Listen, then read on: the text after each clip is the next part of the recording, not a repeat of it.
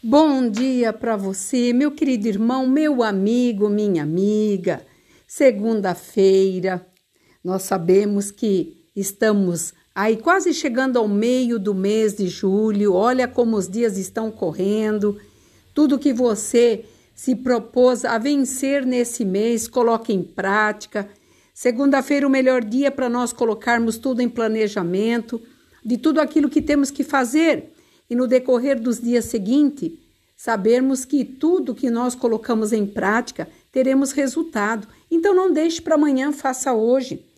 É, elabore hoje todo esse seu projeto da semana e você verá que ficará mais fácil para você organizar a sua vida, seja ela emocional, seja ela no material, trabalhosa, dentro do seu trabalho, dentro de tudo aquilo que você está nesse mês de julho, considerado mês de férias onde muitas pessoas acham que temos que tirar férias das nossas decisões, temos que tirar férias de Deus, temos que tirar férias da igreja.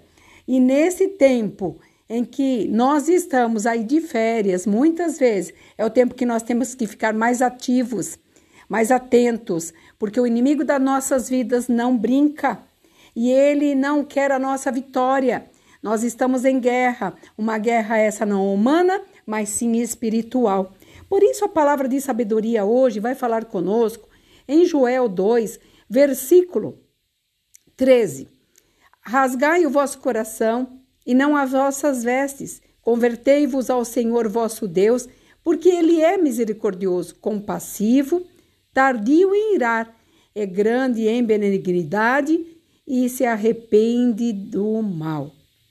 Aqui nós estamos vendo, quando Joel estava falando, que a misericórdia do Senhor é além de toda expectativa, de todo entendimento humano, de tudo aquilo que nós podemos imaginar e declarar. A misericórdia de Deus é que nos faz hoje nós estarmos aqui vivos, declarando a nossa vitória, declarando que não somos, mas Ele é. E quando Ele é, Ele faz-nos ser. Porque quando acreditamos no poder da, da palavra, daquilo que ele traz para nós como estatuto, conhecimento e sabedoria, nós não vamos errar. E se errarmos, vamos reconhecer o nosso erro e voltar. Por isso que ele está dizendo: rasgai o vosso coração e não as vossas vestes, e convertei. Convertei o que? O nosso coração. Porque o nosso coração não é convertido. Nós muitas vezes somos presunçosos, nós somos amargos, nós somos amantes de si próprio, a palavra fala isso. Segundo Timóteo 3:8 fala isso.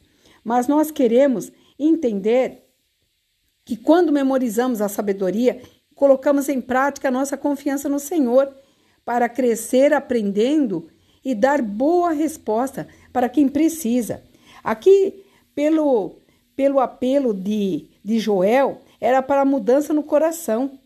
A única resposta para nós é clamarmos e estarmos na presença de Deus, o Todo-Poderoso, Ele que tudo pode, que tudo faz e tudo continuará fazendo. O pecado de qualquer espécie viola o coração de Deus. E não é simplesmente uma quebra de regulamentos, mas é um relacionamento para a eternidade. Você tem pensado nisso? Você tem atribuído isso à sua vida, que você tem que ser uma pessoa melhor, porque você passará por um tribunal de justiça e tudo aquilo que nós não fazemos, nós seremos mencionados. Deus não poupou seu filho, não vai nos poupar por mais bonitinho que nós sejamos, por mais bonzinhos que nós sejamos. Deus tudo faz por aquele que crê nele, que acredita nele. Por isso que Joel usou esse termo de rasgar o coração e não as vestes. Muitas vezes nós fazemos tanto sacrifício em vão e a palavra fala que é sacrifício de tolo e Deus não ouve. Mas uma oração sincera, ele atende. Deus busca em nós esse arrependimento. Ele pode transformar em bênção as nossas situações, por mais trágicas e traumáticas que sejam. Por isso, Observe nesta, neste dia, nesta segunda-feira, o planejamento da tua semana. O que você tem para fazer. Se é viajar, se é mudar, se é fazer é, uma visita para alguém, se programe. E veja, a sua conduta se está condizendo com tudo que Deus tem nos alertado nesses últimos tempos. Nós estamos ouvindo de lado a lado a palavra do Senhor. Nós vemos que antigamente a, a mídia não existia. Eram poucos os meios de comunicação, mas hoje nós ouvimos uma só palavra.